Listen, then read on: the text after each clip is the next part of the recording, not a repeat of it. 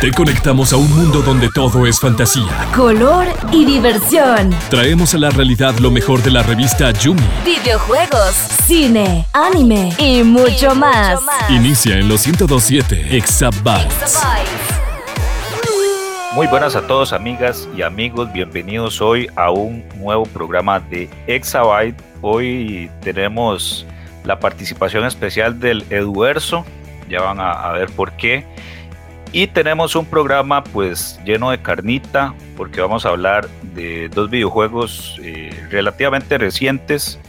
Eh, la primera mitad del programa vamos a destinarlo a Tony Hawk, el remake del 1 y el 2.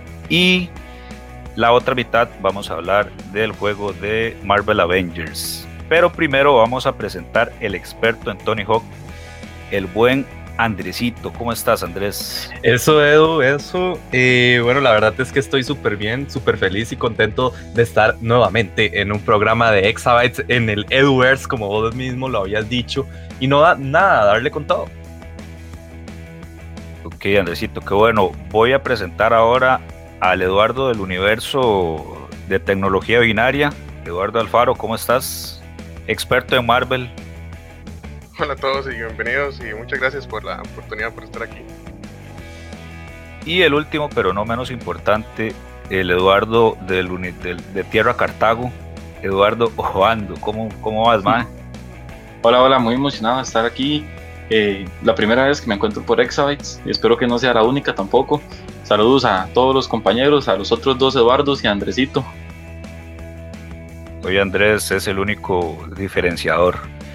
Entonces, eh, Andresito, bueno, y empecemos con Tony Hawk. Igual, eh, para los dos Eduardos, si tienen, si tienen dudas, se los pueden hacer a la figura aquí presente. Este, Andrés, contaros un poco de este juego, porque, a ver, a pesar de, que los dos juegos que vamos a hablar hoy han llamado bastante la atención, a mí en lo personal eh, no me han convencido bastante, entonces espero que al final del programa me convenzan y diga, ah, no, sí, tengo que ir a comprarlo. Y no, tal vez no solo a mí, sino a alguien que esté escuchando y que esté con, con la duda de no saber si, mira, si le llego a este, le llego a este otro o los dos, ¿por qué no? Entonces, Andrés, contame, ¿qué te pareció el, eh, este remake de Tony Hawk? Bueno, primero que todo, no es un remake, es un remaster del 1 y el 2 después el juego realmente sí lo siento como que es muy, muy, muy bueno porque, bueno, yo fui de esas personas que cuando tuvo un PlayStation, yo empecé con el Tony Hawk Pro Skater 2, luego me fui con el 3, luego me devolví con el 1 y así sucesivamente. Y el juego, o sea, llenó mucho la expectativa, más que todo porque están reviviendo algo de la infancia y que además con las gráficas actuales y con todo el contenido adicional que le, que le metieron, es un juego que la verdad sí llama bastante la atención, sí es muy potente. Yo lo recomiendo completamente. Más bien estoy esperando a próximas preguntas para decirles con más detalles. Y no, pues contame, ¿qué detalles que viste? Bueno, obviamente, digamos, la diferencia en cuanto a aspecto gráfico sí ves eh, muy grande porque estamos hablando de un juego de Play 1, bueno, dos juegos de Play 1 y ahora de ahí este eh, remaster me dijiste que está adaptado a, a, plataformas de consolas de, de, actual generación, ya digamos casi que cerrando también. No, y como te mencioné, es que como te digo, los gráficos son muy buenos. En realidad lo que ahorita el videojuego está usando un motor gráfico, yo creo que ustedes lo conocen, es el Unreal Engine, pero usted está usando la versión 4, que es como la última del, del mismo Unreal. Entonces las mecánicas, la fluidez, lo que son los aspectos de los rostros faciales y todo, el juego está muy completo y muy genial en ese sentido.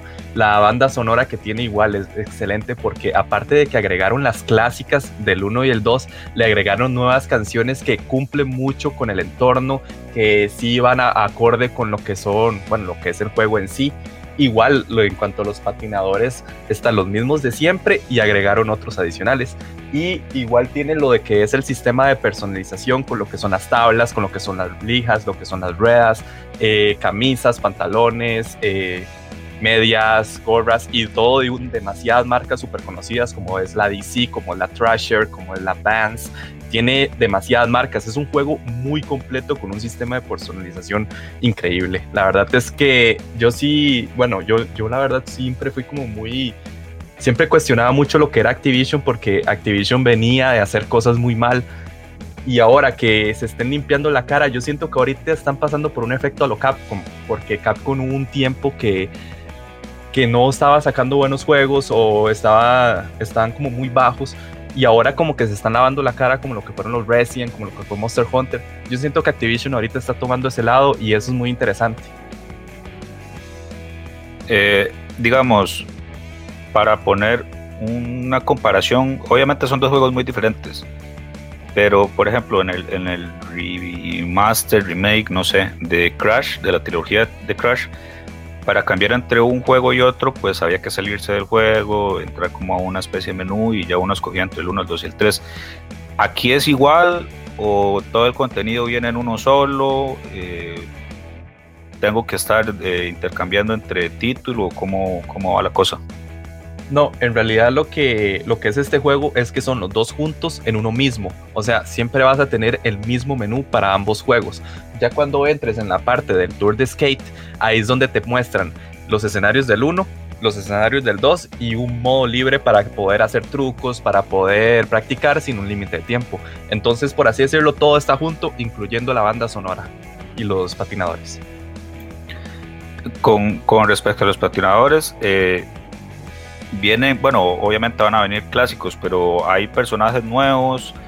Este, bueno, en, recuerdo que en el 2 está, uno podía desbloquear varios personajes secretos, entre esos está Spider-Man. Me imagino que no está por, por temas de, licencias, pero igual hay desbloqueables así, personajes eh, secretos. Eh, creo que también había una pantalla que era como en la luna, no, no, me acuerdo muy bien, pero di, no sé, hay cosas así medio locas o simplemente se tira más como a un poco realismo, obviamente, con el, la jugabilidad de arcade. Realmente Tony Hawk nunca fue 100% realista porque la gente de Activision y Neversoft en su tiempo lo que intentaron hacer era un juego como combinando la simulación con diversión. Entonces, ellos sabían que tal vez un juego 100% realista no iba a convencer de todo, de tanto, tanto al público. Es por eso que y metieron cosas como de ir patinando en techos, digamos, en, torres o hacer trucos imposibles al mismo tiempo. Es por eso que Tony Hawk sí tiene como sus, sus cosas que en realidad no son realistas. Y en cuanto a lo de los personajes, sí, eh, este juego incluye lo que es el, policía, el policía gordito que salía antes en los primeros, y en vez de Spider-Man, por efectos de lo que es Insomnia, que tiene los derechos ahorita, eh, metieron a uno en sustitución, que es el extraterrestre. Y de la misma forma, si uno compra la edición digital deluxe, uno puede desbloquear a un personaje que se llama el Reaper, es como un esqueleto completo y es la mascota oficial de la marca Powell Peralta que es igual una marca súper conocida para lo que es el mundo del skate. Andresito, ¿y hay micropagos? DLC, ¿ves que a futuro le vayan a, a meter algún tipo de contenido extra o todo lo puedo conseguir directamente ya en el juego? todo lo puedes conseguir directamente en el juego. De hecho, si vos quieres comprar, como te dije, marcas de cosas, simplemente vos vas jugando y ahí vas desbloqueando dinero. Con ese dinero vos vas a la tienda de skate y te compras todo lo que quieras. Por el momento no hay nada, solo lo de Digital Deluxe, que sacas la mascota Powell Peralta y unos trajes adicionales de Tony Hawk, Rodney Mullen y Steve Caballero. Bueno, y por lo menos. Eh, no sé, los Eduardos, ¿qué, ¿qué, pensarán de este juego? Si le tienen alguna, alguna pregunta, Andrés, de, no sé, algún aspecto que, que, les haya llamado la atención o que tengan alguna duda. Bueno, a mí, a mí me hubiera gustado mucho jugarlo, espero poder jugarlo pronto en realidad. Ya me puse de acuerdo con unos amigos para una tarde de videojuegos. Como decía Andrés, siempre Tony Hawk nunca fue 100% realista, ¿verdad? Porque hay demasiados trucos que recuerdo que en aquellas épocas eh, la gente como que se esforzaba demasiado por hacerlos y más bien salían lesionados. Actualmente salen ese tipo de trucos que son como trucos imposibles en la realidad, aún siguen presentes. Realmente, eh, en cuanto a trucos, el juego sí incluye todos los trucos que hicieron anteriormente los, los patinadores, los skaters, y además agregaron trucos nuevos porque como estamos en, bueno, en el 2020, obviamente, eh, agregaron, agregaron los trucos que ahorita se hacen. Por eso es que patinadores de los nuevos, como lo que es Shane O'Neill, lo que es Riley Hawk, lo que es Leticia Buffoni, hacen trucos nuevos y eso es muy, eso es la verdad yo lo agradezco muchísimo porque uno lo siente como un juego nostálgico, pero al, al mismo tiempo actualizado. Ahora Andrés, tengo dos preguntas. ¿Hay algún, eh, bueno, debe tener multiplayer online y me imagino que también local, pero tendrá algún aspecto competitivo? Eh, no sé, algunas partidas ahí medio tipo rankeadas. Bueno, en realidad sí tiene un modo multijugador en línea del cual pueden haber hasta un total de 8 patinadores en una misma en un mismo skate park. Entonces, eso sí es como muy bueno porque imagínense lo que es estar truqueando con 8 personas en una misma sala. Y en cuanto a Ranked, vieras que eso sí te queda un poco mal porque no he tenido la oportunidad de probar Ranked. Sin embargo, sí veo la opción que dice Ranked en Free Skate. Entonces yo me imagino que sí debe haber un sistema como parecido. Bueno, entonces bueno, ahí puede perfilarse como para un juego competitivo, tal vez a futuro. Este, y la otra, Andrés, eh, y contame un poco de, la historia de, de, Tony Hawk, que yo sé que ahí sí sos experto. No, y eso sí es muy, muy, muy interesante saber. Primero que todo porque, bueno, lo que pasó con Tony Hawk fue que antes de que saliera Tony Hawk, Never, Neversoft estuvo trabajando en un juego que no sé si ustedes lo conocieron, de Play 1, que el protagonista era Bruce Willis. Se llama Apocalypse. ¿Ustedes conocieron el juego alguna vez? Me suena. Me suena, pero nunca lo jugué. Ok. Yo no, no lo recuerdo. Edu, ¿vos? No, no, vieras que no, no, no me suena. Bueno, Apocalypse fue un juego que salió como un año antes de que saliera el primer Tony Hawk y lo que en ese tiempo el skate se había puesto muy de moda. Entonces fue donde Activision le encargó la tarea a Neversoft de trabajar un juego de skate. Entonces ellos al principio pensaron que, bueno, piensan que debieron agarrar lo que son las, las los gráficos de lo que tenía Apocalypse, las físicas, entonces ellos agarraron eso y al principio, esto es lo que suena muy gracioso, al principio ellos tenían pensado poner a Bruce Willis a usar una tabla y que él empezara a hacer los trucos. Pero se dieron cuenta que tal vez esto no iba a funcionar y en ese tiempo igual estaban como en un periodo de bancarrota, eh, lo que era Neversoft y Activision no era ni la sombra de lo que es ahora. Entonces Neversoft y Activision se pusieron a pensar, eh, bueno, no, en realidad ocupamos a alguien que de verdad sepa la materia y en ese tiempo, años atrás, Tony Hawk venía de pegar el 900. El 900 en, los, en los eventos de skate, como lo que son los X Games o los, o los Street Leagues. Él venía de pegar el 900 y él había hecho lo que era el skateboarding de moda, porque antes se le consideraba nada más como, ay, mira qué bonito, está haciendo trucos. Ah, la gente los veía más como magos que como, que como un deporte. Entonces, que Tony Hawk venga a pegar el 900 y lo hiciera tan popular fue lo que convenció a Activision y a Neversoft de irlo a buscar a él para hablar sobre cómo realizar el juego. Y también, gracias a Tony Hawk, es por eso que, así como un pequeño paréntesis, es por eso que a mí no me molesta tanto que inflen tanto a Tony Hawk, porque realmente él sí hizo bastantes, él, él hizo bastantes cosas. Quiso aportar a lo que era un mecánicas 100% realistas en, los, en cuanto a los trucos se refiere. Y también buscó a los skaters que están, eh, están en el roster actualmente. Él buscó a Steve Caballero, él buscó a Rodney Mullen, él buscó, él buscó a Chan Muska, buscó a Elisa, buscó a, a un montón de skaters. Que de hecho, Steve Caballero una vez había dicho que si no hubiera sido porque él se volvió popular por Tony Hawk, él en este momento no sería nadie porque él era una persona que no, no estudiaba, no, no hacía nada más que patinar. Imagínense que solamente patinaba en los tiempos donde todavía no era considerado un deporte y que venga Tony Hawk y te diga, no, venía el, venía el juego, vos sos muy bueno, eso le aumentó la popularidad a todos. Yo es que el problema que tengo un poco con Tony Hawk es que, bueno, yo sí, jugué el, el, el 1 y el 2, primero jugué el 2, luego jugué el 1 eh, pero yo lo veía, en ese entonces era como y uno estaba pequeño, cualquier cosa le sorprendía, cualquier cosa lo entretenía a uno y ahora ya uno tal vez se vuelve como más exigente, ya uno también le saca como más valor al dinero y por ejemplo, y sí, el juego tiene mucho contenido eh, desbloqueable y, demás, pero no tiene una historia, digamos. Igual, ¿qué historia le vas a sacar a un juego de patinetas? Entonces, por ahí es que no me termina, digamos, de convencer. Y también lo veo que es como un juego como, como para echarse una partidilla, dos, y, ya.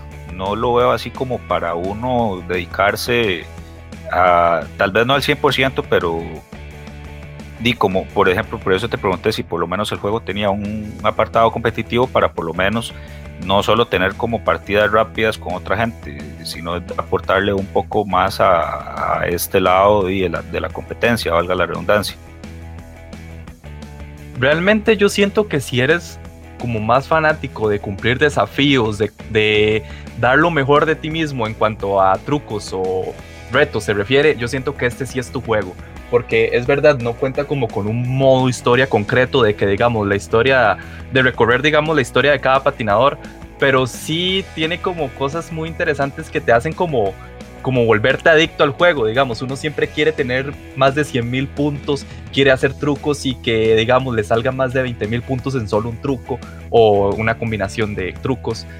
Y es, eso es lo que realmente llama la atención de Tony Hawk y lo a veces absurdo que puede ser, digamos, hacer todas este tipo de cosas. Entonces, si, si sos fanático a desafíos, trucos y jugar con otras personas, digamos, retas, este juego te va a gustar.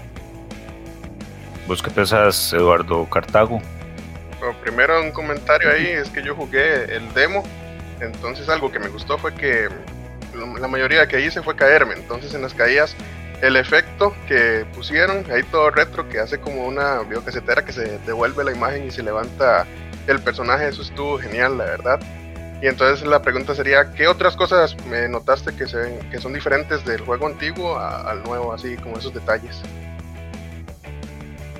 Podría decirse que más que todo los agregados de la banda sonora es una de las cosas que más me llamó la atención. Por ejemplo, yo recuerdo que antes uno escuchaba, y todavía lo podemos escuchar, canciones como de Anthrax, Rage Against the Machine, eh, Dead Kennedys, eh, Power Man 5000 o cosas así. Y ahora que tenga banda sonora nueva, muy, muy, muy bien como te digo, ese sistema de que uno hora puede estar en un skatepark y jugar hasta ocho personas y con diferentes modos de juego, porque uno no solamente escoge un, modo de juego, existen demasiados, la verdad. Entonces, es un juego que sí es como agarro lo viejo y agreguémosle muchas cosas más. Entonces, sí, sí es muy bueno. O sea, en ese sentido no te vas a quedar, no te vas a quedar como insatisfecho. Ah, otra cosa que quería preguntar, Andrés. Una de las cosas que a mí más me gustaba del 2 era el modo creación de, del skatepark. Todavía está. Y no sé, tal vez tiene un apartado tal vez más completo. ¿Cómo lo ves? Bueno, aparte de lo que es crearlo del skatepark, uno incluso puede compartir lo que es el skatepark en el modo en línea. O sea, uno puede llegar y compartir ese skatepark en el, bueno, en el online y que varias personas puedan jugar en él. Eso es un detalle adicional que le agregaron muy bueno. ¿Y cómo es el modo creación de personaje? Ese sí no he tenido como mucha oportunidad de, de, jugarlo porque más que todo me he estado tirando lo que es la historia, pero igual que el anterior, muy completo. Ah, bueno, con respecto a los personajes nuevos o las nuevas incorporaciones, digamos, de, de patinadores eh, más actuales, ¿Cómo, cómo lo es? Eh, bueno, los patinadores actuales, como yo les estuve mencionando anteriormente, es, incluyen varios como lo que es Shane O'Neill, eh, Leticia Buffoni, Leo Baker, Riley Hawk, que no sé si ustedes sabían que Riley Hawk era el, es el hijo de Tony Hawk, entonces ya eh, tipo está como, por así decirlo, obligado a que patine de la misma forma que Tony. Y eso es lo muy interesante porque, digamos, cada, cada personaje tiene como su lista de cosas que pueden hacer o que, son, o que se especializan. Por ejemplo, hay algunos patinadores que se especializan en vertical. Vertical son ya lo que son, lo que son las rampas, por ejemplo. Los que son callejeros son gente que patina en flat, que es como trucos más en calle. O también están los que son en rieles y los que están en, en muchas otras áreas. Entonces ese juego te especifica, digamos, cada uno en lo que se especializa y las posiciones que juegan, ya si sea en normal o en goofy. Bueno muchachos, eh, ¿qué recuerdos tendrán ustedes del, de los juegos clásicos? Eh, no sé, tal vez Eduardo Alfaro que me cuente si, si habrá jugado de los de los de Play 1. Sí, claro, yo jugué hasta en el Game Boy, creo que estaba la versión también del, del 2, creo que es el que estaba. Y también buenísimo. La mayoría de las veces pasaba cayéndome, eso sí, por, por intentar hacer los trucos, pero el juego estaba buenísimo. Y pues sí, cuando jugué el demo, de hecho, lo único que pude jugar fue el garaje, pero con solo eso me bastó y di partidas que eran de dos minutos, pero lo, hice una y otra vez y pasé como dos o tres horas jugando, solo por la nostalgia, por ver el mapa, ver los efectos, eh, la luz, este, todo lo nuevo que se ve en motor gráfico las cosas cuando se destruyen también este, se ve muy bien cuando se destruye y los efectos también de, cuando hace los trucos se veía genial. Entonces eso me trajo muchas memorias de cuando jugaba con el Game Boy. ¿Y, vos, eh, Eduardo? Yo descargué el demo para, para jugarlo precisamente para, para alistarme un poco más para, para el programa también, ¿verdad? Y mientras lo jugaba, como dice Eduardo Alfaro, era recordar, era recordar aquellas épocas cuando uno lo jugaba. Yo en realidad, yo no tuve el Play 1, no tuve esa oportunidad, pero yo más bien era de esos niños de que íbamos a las salas de videojuegos donde habían ocho televisores en fila y todos los chamacos jugando, ¿verdad? Jugando juegos de fútbol, jugando Tony Hawk o el famoso Bloody Roar, ¿verdad? yo sí iba con un amigo que él era muy fanático de lo que eran las patinetas y pasábamos jugando en realidad, nos retábamos bastante y, y este juego nos transporta a esa era, definitivamente.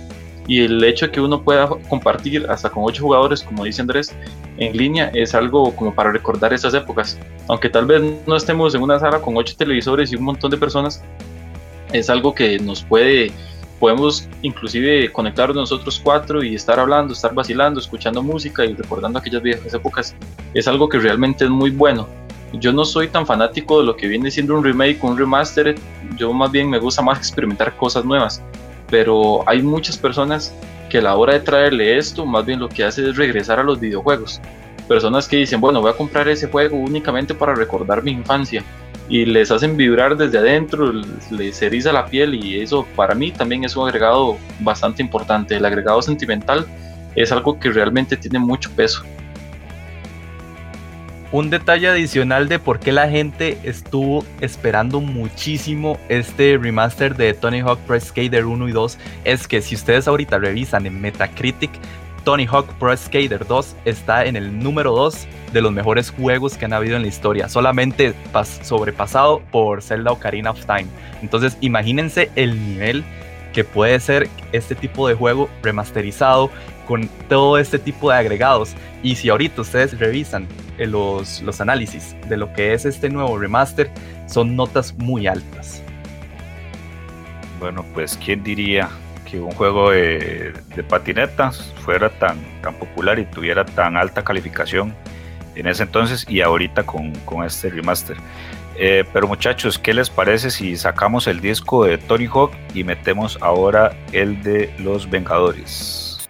Continuamos con más de Exabytes. Ahora sí, Eduardo, cuéntenos cuáles fueron sus primeras impresiones. Sé que hubo por ahí un demo si el demo les más bien les subió o no las expectativas y qué vieron en el ya en el apartado final del, título completo. empiezo con Edu Alfaro. Ok, yo jugué, eh, de hecho estoy jugando todavía la versión de PC, la este, Deluxe Edition que salió y pues está genial. Por mi parte me parece que es un juego bastante eh, bueno para esta época que tenemos que estar mucho en la casa, entonces trae una historia que parece película, entonces sirve bastante para entretenerse. El modo de juego es un poco complicado a veces con uno de los personajes, pero en, en general es bastante bueno el juego. ¿Vos, Oando? A mí realmente este juego me ha gustado demasiado, como igual que Eduardo Alfaro aún lo estoy jugando. Me ha gustado mucho precisamente por este personaje nuevo que viene, ¿verdad? Eh, es un personaje que mucha gente no conoce, Kamala Khan, Miss Marvel, que es un hombre de superhéroe. A mí me gusta mucho, me ha gustado mucho su manera de ser, su manera de desarrollarse con los demás Vengadores, eh, la interacción que tiene. En realidad el juego, yo esperaba ver algo como lo que es el universo actual de las películas, pero eh, este personaje nuevo que viene trae como un aire muy fresco, como algo demasiado nuevo, algo que uno no esperaba. En realidad me ha parecido bastante, bastante entretenido. Eh, bueno, algo que quería preguntar sobre este juego que he escuchado, y yo espero que no sea así porque ya, por así decirlo, podría quitarme del juego, y es que muchas personas han mencionado que este juego no tiene una esencia tal original como lo que fue el, el Marvel's Spider-Man o los mismos Batman, Arkham Asylum, City y demás. Que este juego se agarra muchísimo de lo que es la esencia de los MCU. ¿Ustedes lo consideran como tal o si tiene algo original en cuanto a personajes e historia se refiere? Yo de hecho pienso que eso fue algo que sí lo golpeó mucho cuando salió el primer tráiler, porque todo el mundo esperaba que la imagen fuera este, casi idéntica a la de las películas actualmente. Y como ahora metieron nuevas caras, digamos, los personajes son un poco diferentes, porque la verdad los de las películas se basan en los cómics y los del juego también se basan en los cómics, entonces tienen similitudes, obviamente. Este, pues mucha gente no le gusta eso, que ellos querían ver la cara de los actores de las películas tal vez en el juego. Y pues no, una vez que quitas eso de la cabeza de que no van a ser los mismos, este, y tal vez conoces un poco de los cómics como tal y te gustan, eh, pues el juego se ve, está bastante bien, o sea, no hay problema con eso. Yo siento que en realidad yo cuando lo jugué no esperaba ver por supuesto las caras de los, de los actores. Cuando presentaron el tráiler recuerdo que hubo muchas quejas con respecto a sus rostros porque no estaban tan bien trabajados, porque se veían, ¿cómo se puede decir? Tal vez hasta un poco grotescos. Eh, lo que era Black Widow, estamos acostumbrados tal vez en los cómics y hasta en las películas ver una Black Widow un poco más sensual, con una cara súper femenina lo cual tal vez en este juego no pusieron mucho. La Black Widow de este juego tiene un rostro un poco más rudo, entonces a la gente le chocó mucho. A mí en realidad en el primer trailer que mostraron me chocó mucho, pero no realmente porque yo quería ver la cara de Chris Evans en la película, de la película, sino porque eran como un poco extraños los rostros, eh, los detalles no estaban tan bien hechos. Eso generó mucha crítica generó mucha crítica y Crystal Dynamics, que es el estudio que está encargado del juego, en realidad escuchó, leyó todas esas críticas y mejoró un poco lo que es la gráfica, el, el diseño de personaje también lo mejoró bastante. Pero digamos, algo que yo me pongo a pensar es más que todo en el modo historia, porque a mí me preocuparía, por ejemplo, que el modo historia sea demasiado calcado a las películas, porque yo digo, para, para eso mejor iría a ver las películas. O digamos, uno de, los, uno de los juegos que sí innovó bastante en cuanto a historia se refiere y sí tiene algo original fue el Marvel Ultimate Alliance 3 que salió para Nintendo Switch. Ese, digamos, tiene un montón de personajes que no se vieron en el MSU. Tiene historias que no están en, el universo cinematográfico y pasan otras cosas adicionales que son muy interesantes. Entonces, mi pregunta más que todo es si es calcado o no de las películas o del universo de películas. A, ver, a ver, a ver un toque, Andrés. Eh, antes de que, de que contesten, yo no le veo en realidad un problema que la historia se base en las historias de las películas, porque, por ejemplo, eh, eh, Arkham Asylum está basado en el cómic Arkham Asylum. Y tal vez la historia no es la misma, pero está basado y tiene pues esa esencia y es muy bueno. Igual, ahora que mencionaste Ultimate Alliance, el 2 está basado en Civil War de los cómics y la, la, primera mitad y la otra mitad, ay, aquí siempre me enredo, no sé si es Secret Wars o Secret Invasion, pero una de esas dos. Entonces, por ese lado yo no le veo el problema. Lo que sí le veo el problema es que he escuchado que más bien la historia es muy corta. Ahora sí, bueno, contame Andrés y después que nos contesten Eduardo, los Eduardos. Es por eso que mi pregunta yo dije calcada. O sea, no es que sea basado, calcado es distinto. que agarren literal la gran mayoría de escenas que sí pasaron en la película y lo vuelvan juego. Eso es lo que quiero preguntar. No es que esté basado, porque como te digo, cualquier juego de cómics tiene, un, está basado en el videojuego y viceversa. En lo que es la historia es totalmente original, no tiene nada que ver con las películas. Cualquier cosa que hayas visto en las películas no lo vas a ver en el juego, de hecho eso me gustó bastante. De hecho, la historia se basa eh, principalmente en la protagonista nueva, en Kamala Khan, y eso es algo muy bueno porque ella es básicamente una adicta a los cómics, es como si fuera uno de nosotros, así que se identifica totalmente con el que está jugando. Y no, la, la historia en general no la he terminado, pero nada se parece a la película. Lo único que tiene similar, pues obviamente son los héroes, digamos, que aparecen en el juego, pero eh, la historia como tal, los eh, enemigos también son totalmente diferentes, ninguno ha salido creo en las películas, así que por eso por esa parte no deberías preocuparte. En realidad en, en lo que dice Eduardo es bastante cierto, la historia es completamente original, a mí un par de escenas o una que otra frasecilla sí me recordó algo a lo de las películas, eh, pero en realidad la historia a mí me parece muy buena. Los enemigos, como dice Eduardo, aún ninguno de esos enemigos aún ha salido todavía en las películas, entonces podemos ir tranquilos a que vamos a ver algo nuevo también. Y otro punto muy, muy, pero muy fuerte que a mí me gustó mucho, lo mencionó Eduardo, es Kamala Khan. Kamala Khan uno se identifica muy fácil con ella porque, vamos a ver, la escena, sin hacer spoilers, la escena inicial del juego es en un festival que se llama Avengers Day que ella va ahí para un concurso y ella se topa con diferentes personajes y ella se emociona. Yo me imagino, o sea, si estos personajes realmente existieran y uno se los topa en la vida real, ¿cómo se pondría uno, verdad? Entonces Kamala Khan muestra su, su felicidad desde adentro y a mí me parece que ella está hecha precisamente para eso, para que uno se sienta inmerso en el juego. Presenta algo que lo identifica uno muy fácilmente. Ahora, yo, yo también tuve un problema con cuando eh, anunciaron el juego y es que, bueno, primero, el, digamos, la alineación de personajes era, se prestaba bastante corta. Digamos, solo tener a Capitán América, Iron Man, Hulk, eh, Black Widow eh, y, bueno, Kamala, cinco. O sea, no está Hawkeye, no está eh, Spider-Man, no está, etcétera, etcétera. Y siga contando, bueno, Pantera Negra, etcétera. Este, por ahí se rumoreó o se, se dice que hay más o menos como 40 personajes, o entre 30 y 40 personajes en lista para, para, para entrar.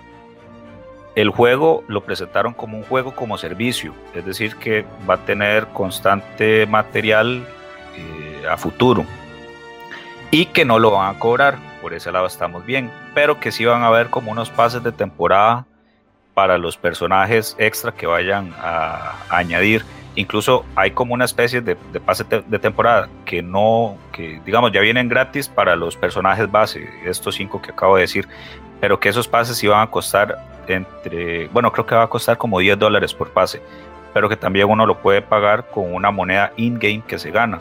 No sé este, qué también se ve eso. ¿Qué piensan ustedes de, este, este método de monetización del juego? Si, eh, ok, no van a cobrar por los personajes, pero di, tal vez por misiones extra, un, un alguna especie de expansión a la historia.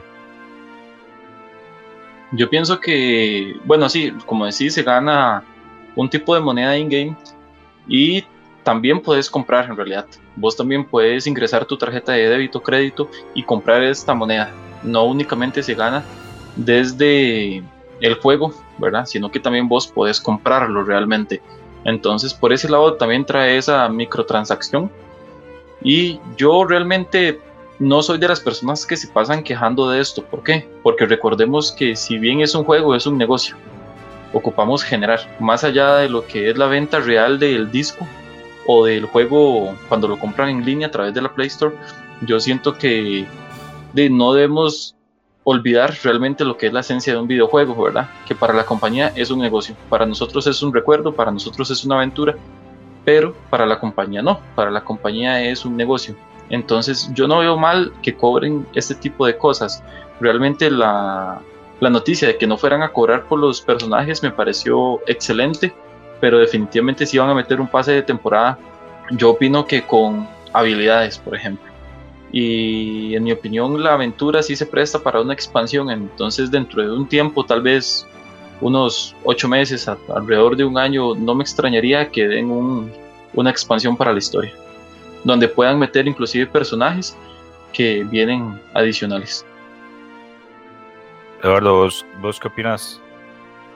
Sí, no, concuerdo. Este, básicamente lo que se paga o lo que se podría pagar al final son skins y son este, acciones de los personajes que no tienen que o no afectan más bien a la historia como tal. Entonces, yo diría que eso es más bien decisión de cada persona, si quiere verlo con una skin que estén vendiendo o no. Y pues mientras que la historia principal no se toque y no se tenga que pagar por ella para poder verla, pues entonces que cobren lo que sea necesario. Quería también preguntarles, ya que estuvimos hablando un poco sobre lo que son las skins, lo que es la, historia, ¿qué piensan ustedes sobre la banda sonora? y el sistema de, juego en cuanto a controles se refiere. En los controles de los jugadores, o bueno, de los personajes más bien, este sí noté que unos cuestan más que otros, incluso los niveles de vida, los niveles de fuerza, eso es algo que creo que deberían tal vez nivelar en futuros parches, porque por ejemplo puedes andar con Hulk por todas partes y golpeando y te sientes invencible básicamente, pero llegas y usas a Iron Man y te cuesta un poco más. Entonces también eh, se basa en estrategia, pero eso sí, hay niveles como de fuerzas yo creo que un poco desniveladas, o al menos en los enemigos que les tocan. Incluso me ha tocado que Kamala Khan es a veces más fácil o se siente uno más fuerte con Kamala Khan que con Iron Man, por ejemplo. Por las habilidades puede ser porque tiene un poco más de rango, pero en sí en los personajes hay algunos que cuestan un poco más que otros. ¿Y qué me dirían en cuanto a la música? A mí en cuanto a lo que es música y efectos de sonido, a mí realmente me encantó. Eh, yo siento, bueno, para tener una experiencia mayor, yo casi que jugué todo solo con los headsets y para escuchar mucho mejor todo y a mí realmente los efectos cuando golpeas con la destrucción que generas con el Mjolnir de Thor, eh, el sonido de los rayos, cuando Hulk hace el smash, que es donde hace como el aplauso y que genera una onda expansiva, a mí realmente en lo que es el sonido, el juego me convenció al 100%. De hecho, de los del review que yo hice, de los 5 puntos, el sonido fue el único que yo le di la nota perfecta, 5 de 5. A mí lo que es el sonido, la música me pareció excelente, bastante épico dentro de la categoría de superhéroes. Ahora, hablemos un poco del, sistema del diseño de niveles porque cuando yo vi en una presentación que era como este tipo de, que iba como a ver un lobby central y ahí vos escogías las misiones y te mandaban a tal lado, a tal otro. Me recordó mucho a Destiny. Y yo con Destiny tengo una historia de amor y odio. El primer Destiny, digamos que compré todas las expansiones, todos los DLCs, incluso hasta preordenados para que, para que me dieran, no sé, la skin especial, un arma ahí de tiempo eh, limitado, no sé. Pero con el 2 yo ya dije, no más, yo no voy a pagar más cada tres meses para que me den de 3 a 4 misiones que las termino en 15 minutos, me den un raid que no puedo pasar porque no tengo con quién jugar. Entonces, cuando yo vi esto en, en este juego de Avengers, ay, a mí como que me dolió. Y también he escuchado que es así como las misiones son como defienda tal área, eh, vaya robe tal inteligencia, eh, vaya defienda tal punto, vaya rescate tal persona y como que se va repitiendo. Yo quiero saber qué tal, aquí la, la, pregunta va como en dos partes, qué tal la historia y su variedad en cuanto a misiones y qué tal el endgame del juego, si es variado, si es repetitivo, cómo va. En sí el juego, cuando yo lo empecé, de hecho, me recordó bastante, pero al Doom, al Doom Eternal. porque es casi la misma idea básica. Estás en una nave, estás en un lugar cerrado al principio, solo con el lugar donde vas a escoger la misión. Y luego, con que vas, conforme vas haciendo las misiones, se van abriendo partes de la nave y puedes ir a visitarlas con diferentes partes, digamos, tiendas para ir a comprar armas o habilidades, este, entrenamiento y demás. Entonces, la, la idea me pareció muy parecida a la de Doom. Y en, ya en cada misión, pues sí, básicamente la idea es también la misma ir y eliminar eh, las oleadas de enemigos que te vas topando, obviamente con un objetivo para llegar a cierto lugar y obtener algo que ocupas. Y, pero en sí no se vuelve tan cansado, porque como vas cambiando de personajes por cada historia o cada misión, entonces no se siente tan repetitivo. Eh, en general, entonces las misiones, obviamente la idea es casi que la misma, ir, eliminar a los enemigos que te encuentres y obtener algo, pero gracias a que vas utilizando diferentes personajes, no se te hace tan pesado como podría ser incluso en el Doom, que ahí como solo usas a un personaje, ahí sí se vuelve un poco repetitivo. A vos, Eduardo, ¿qué te pareció? A mí el punto alto en, este, en esta pregunta que vos haces es la variedad de los personajes. Tenés cinco personajes que todos tienen diferentes habilidades, entonces eso es lo que no lo genera tan repetitivo.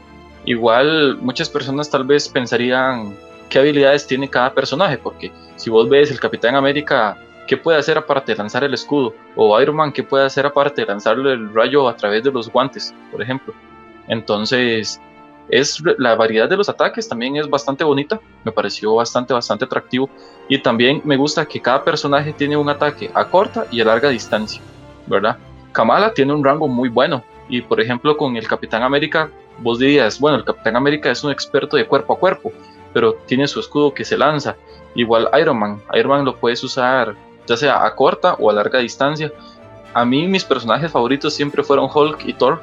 Me gustó mucho Thor porque tiene, si vos ves en las películas, casi siempre lo que hace es batallar solo con el Mjolnir, lo lanza y lo recupera, lo lanza y lo recupera.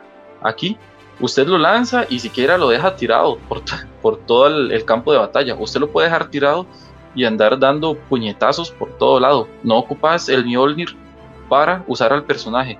Lo tiras y lo dejas pegado en una pared y seguís pegando con los puños y apretas el comando para recuperarlo y seguís con el Mjolnir. Entonces, eh, la variedad de ataques me pareció bastante buena y es lo que genera que el juego no sea tan repetitivo. Tal vez en la esencia de la misión sí, como dice Eduardo, tenés que eliminar al personaje, tenés que eliminar el batallón de personajes, pero lo que lo vuelve bonito y variado es la variedad de personajes y la variedad de los ataques de cada personaje. Ahora que me estuvieron mencionando sobre que en un futuro van a estar metiendo nuevos personajes y también historias, me gustaría saber ¿cuáles ustedes les gustarían ver, por ejemplo? Personajes e historias se refieren. ¿Y por qué? Creo que de hecho en los próximos a venir son Hawkeye, eh, tal vez Black Panther me parece. Y estaba leyendo que hay una idea de sacar a Spider-Man, pero solo para PlayStation 5, entonces no sé, o PlayStation 4 también yo creo. Eh, no para computadora, entonces ahí por esa parte me pondría un poco triste, la verdad, no poder jugarlo en PC, pero estaría interesante ver la historia de Spider-Man también, ver cómo ayuda, cómo aporta. A mí en realidad me gustaría mucho ver personajes que no hayamos visto en las películas, ¿verdad? Aparte, no sé de nosotros cuatro quiénes realmente somos fan de Marvel. A mí es que Marvel me encanta, ¿verdad? Entonces conozco muchos personajes, pero si a mí alguien me gustaría ver sería, por ejemplo, personajes como el Spider-Man de Miles Morales, aunque ya va a salir también para lo que viene PlayStation 5, es de mis personajes favoritos. Inclusive me gusta más Miles Morales que Peter Parker, lo siento si me odian por eso, pero me encanta Miles Morales. Eh, de lo que es Spider-Man me gustaría ver cualquier personaje, pero si ya no salimos del personaje de Spider-Man, me gustaría Sentry, que no sé si saben cuál es. Es como el personaje Superman de Marvel. El MAE tiene el poder de mil soles explotando. Es una cantidad de energía increíble lo que tiene y me gustaría ver la destrucción que podría generar. Y vienen muchos personajes en el demo. Sacaron una lista de personajes de, unos códigos, no sé cómo hicieron eso, ¿verdad? Pero igual es un rumor de que vienen personajes como Black Panther, Wasp, Ant-Man. Entonces son personajes que ya conocemos, pero ojalá sigan metiendo personajes que tal vez no se conozcan tanto. Igual Kamala Khan es conocida por, lo, por las personas que conocen de cómics, porque en películas no han salido y ahora se dio a conocer un poco más por el juego y porque recordemos que también viene una historia de Kamala Khan para Disney Plus. Eso, bueno, me llama mucho la atención. ¿Ustedes ven posible, digamos, que en un futuro veamos como a los X-Men o a Fantastic Four o ya yéndonos muy arriba a personajes como el Tribunal Viviente? A partir de este juego, ver un personaje como el Tribunal Viviente sí habría que avanzar muchísimo en la historia, ¿verdad? Porque pues el Tribunal Viviente es algo inmenso, es algo inmenso en, en a comparación de la historia de este Avengers pero si sacan una segunda parte del juego o una expansión de este mismo juego, podríamos ya ir adelantándonos hacia ese futuro. Igual todo hay que irlo por partes, ¿verdad? Si a esto le vamos a llamar lo que es el Gameverse, yo pienso que tiene que ir avanzando poco a poco. No tenemos que ir metiendo todo tanto a la fuerza, porque nos va a pasar como ciertas franquicias que quisieron meter todo desde la tercera película y, y se nos va a destruir todo, ¿verdad? Se nos va a ir el plan abajo. Entonces, yo siento, en este caso voy a compararlo con el universo cinematográfico de Marvel. Fueron poco a poco, o sea, ¿cuántos años esperamos por ver a Thanos en acción, verdad? Sabíamos que ahí estaba, sabíamos que Thanos ya existía, pero no, no lo presentaban como nosotros lo queríamos ver porque aún no era el momento. Pero ver a entidades cósmicas, como dice Andrés, como el Tribunal Viviente, para mí sería algo magnífico, pero tendríamos que avanzar demasiado en la historia y en el desarrollo de este nuevo universo. De hecho, eh, yo me quise ir por el tribunal viviente porque sí tengo entendido que hay que avanzar muchísimo, hay que meter demasiados personajes, hay que meter muchísimas historias y por eso, para eso hay que darle demasiados años de vida al juego. Entonces, les, ¿ustedes cuánto creen que el juego tenga vida, por así decirlo? ¿Cuántos años de contenido pueden ustedes adivinar o pueden pensar que vaya a tener? Yo a este juego, con todos los personajes que se rumoran que vienen, eh, yo le calculo unos dos años de vida a este juego. Sí, yo también más o menos, porque si lo juegan bien y si lo utilizan bien, dando los personajes y ojalá metiendo una buena historia en cada personaje, eh, ir despacio de uno en uno, eh, tienen bastante tiempo para jugar. Y ya los grupos grandes como los X-Men o los Cuatro Fantásticos, pues ojalá aprovecharlos para otra historia en una segunda parte. Ahora, bueno, tenemos referentes en videojuegos con respecto a, superhéroes, como por ejemplo, bueno, ya yo mencioné la serie Arkham. Está también muy fresco la memoria de Marvel Spider-Man. Y ahora que viene la, segunda parte, entre comillas, con, el juego de Miles Morales, ¿ustedes creen que este juego de, Mar, de, perdón, de los Vengadores ¿está al nivel de estos juegos o a nivel personal creen que sí quedó un poquito debiendo en alguna parte? Yo creo que el juego quedó debiendo. No voy a decir que es un juego malo, porque no, la verdad es que no, y, creo que en esto que digo soy bastante objetivo, no solo porque sea fan de Marvel y porque son los Vengadores, pero creo que el juego sí quedó debiendo un poquito si lo comparamos a nivel de Spider-Man, porque para mí Spider-Man fue un juego uf, realmente asombroso. O sea, a mí el juego me encantó, el juego yo lo amé. Y el de Miles Morales que viene para mí yo creo que va a ser monstruoso también. Se va a comparar bastante a lo que viene trabajando el de Spider-Man, el primero. Pero, por ejemplo, les voy a dar una comparativa que algo que yo esperaba y que me quedó como un sinsabor muy grande. Por ejemplo, no sé si los tres jugaron el juego de Spider-Man. Eh, en cada traje nosotros adquiríamos una habilidad para este personaje en cambio, en este juego de Avengers, yo esperaba que, por ejemplo, si tuviéramos un skin diferente de Iron Man, ese Iron Man tuviera una habilidad diferente solo con ese traje. O de Black Widow, por ejemplo, si tenía un cinturón diferente o si tenía un arma diferente por algún otro traje. Pero en realidad no. Aquí es como meramente si usted quiere ver a su personaje lindo, si usted quiere ver a su personaje estéticamente bonito. Eh, no te genera nada. O sea, puedes pasar todo el juego con el skin principal que no pasa nada si no lo mejoras con otros skins. En cambio en Spider-Man tenemos una gran variedad de, skins, pero cada skin te genera algo, cada skin te da una experiencia diferente. Para mí, en eso, Marvel Avengers quedó debiendo bastante. Sí, fue interesante que en lugar de este sí que las skins pudieran dar alguna habilidad, lo hicieron como por aparte. Puedes escoger la skin para ver cómo quieres que se vea y a la vez puedes escoger entonces armadura con ciertos eh, con cierta fuerza, digamos cierto nivel para reforzar al personaje. Entonces como que lo pusieron por aparte. Bueno, entonces así como como impresiones ya finales, que no sé, tres puntos buenos y tres puntos malos que le ven al juego. Ok, tres puntos buenos. Pues el principal sería la historia. A mí la historia me está gustando un montón. La idea como le hicieron está bastante bien.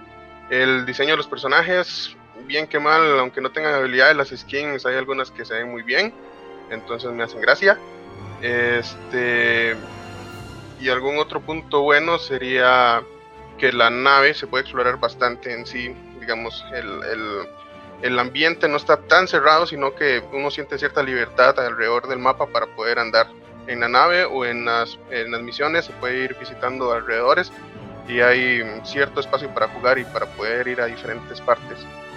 En el lado malo, lo único que yo quisiera que ojalá mejoraran en un futuro sería nivelar eh, las batallas en los personajes, las fuerzas y tal vez el modo de cada personaje también, que algunas veces se quedan como este, pegados o algo así en el, en el mapa ellos mismos, como el Hulk, la forma de brincar que tiene, en lugar de brincar alto una sola vez, tienes que ir a agarrarte a los lados, cosas así, este, que lo vayan puliendo para que uno no se sienta este, medio tieso, digamos, en el modo de juego como tal. Para mí lo bueno sería Kamala Khan, es el primer punto. Kamala Khan, el segundo punto, la historia en general, y tal vez el tercer punto bueno es la variedad que viene de personajes. Tal vez no es un punto presente, pero sí es un punto futuro que ya anunciaron. Entonces me parece que es un punto fuerte la variedad que van a meter. Y lo malo, realmente lo único, como lo expresé hace un momento, lo único que me dejó así fue que las habilidades que traen los personajes al principio son las que vas a utilizar durante todo el juego. No hay chance de evolucionar los personajes. Entonces, con respecto a lo de las skins, por ejemplo. Eh, para mí es el único punto malo, en realidad. Ahora, Andrés, tres puntos buenos y tres puntos malos de Tony Hawk. Uno de los puntos buenos sería el sistema de personalización que tiene, que como mencioné anteriormente, sí es muy extenso, puedes personalizar hasta, los, hasta las medias que el personaje usa, entonces eso es un punto bueno. Como segundo punto, la banda sonora que le agregaron, que sigue siendo la clásica, además de nuevas canciones, que eso lo hace muy interesante y muy llevadero, porque a uno siempre le va a gustar, por así decirlo, tener una buena, buena música con buenas bandas mientras estás patinando haciendo trucos para Además de que hay una parte donde uno puede cambiar manualmente la canción, digamos, si está sonando una, no sé, una canción que tal vez no te llame tanto la atención, le das a R3, como lo que sería en el control de Play 4, y cambias la canción. Es un detalle muy bueno. Y como tercer punto a favor sería que se les diera la brillante idea de agregar nuevas caras, no solamente quedarnos con los clásicos, sino poner a patinadores como lo que es eh, Shane O'Neill, que para mí Shane O'Neill es uno de los mejores patinadores que hay en la actualidad, por así decirlo. Entonces ese es un punto muy bueno. Eh, en cuanto a puntos malos, eso está difícil porque el juego sí, sí, sí me gusta en, casi todos los sentidos. Tal vez uno de los aspectos negativos que podría decir es que no tuviera la posibilidad de que también agregaran el 3, hubiera sido también genial, no sé, haber jugado con Van Marguera o, tener los nuevos los escenarios del 3 en, este nuevo remaster. Ese podría ser un aspecto que me ponga a analizar. Eh, igual con lo que es que se hicieron como en el modo lo que es las, los escapers se quedaron como muy conformes con los del 1 y el 2. Hubiera sido también genial que agregaran nuevos skateparks o no sé, que agregaran los X Games o, los, o las Street Leagues. Podría decirte que es una de las cosas que, que se hubiera apreciado tal vez muchísimo más. Y eh, como tercer punto, la verdad es que sí está como difícil. O sea, yo diría que esos dos serían como los aspectos negativos que le puedo ver al juego. ¿Y una nota del 1 al 10? 9. 9.5. Le quito 0.5 por no agregar skateparks nuevos. Ok. ¿Y los Eduardos, del 1 al 10, en los vendedores? Un 8. Un 8 también. Ok, bueno, y la verdad es que tenemos juegos de notas altas. Esperemos que di alguien que haya tenido duda de no saber a cuál de los dos llegar o si quería los dos, bueno, que este programa le haya servido. Muchas gracias a, a el Eduverso, Eduardo Alfaro de Tecnología Binaria y Edu Ando también de, de Revista Yume y Andresito, que bueno, y Andresito ya es recurrente aquí. Este, también darle las gracias a todos los que nos escucharon y nos escuchamos, valga la redundancia, en un próximo programa. Chao. Chao, chao. Termina un podcast más allá de Exabytes. Pero manténete en todas, porque pronto más información en el siguiente Exabytes. Exabytes. Finish him!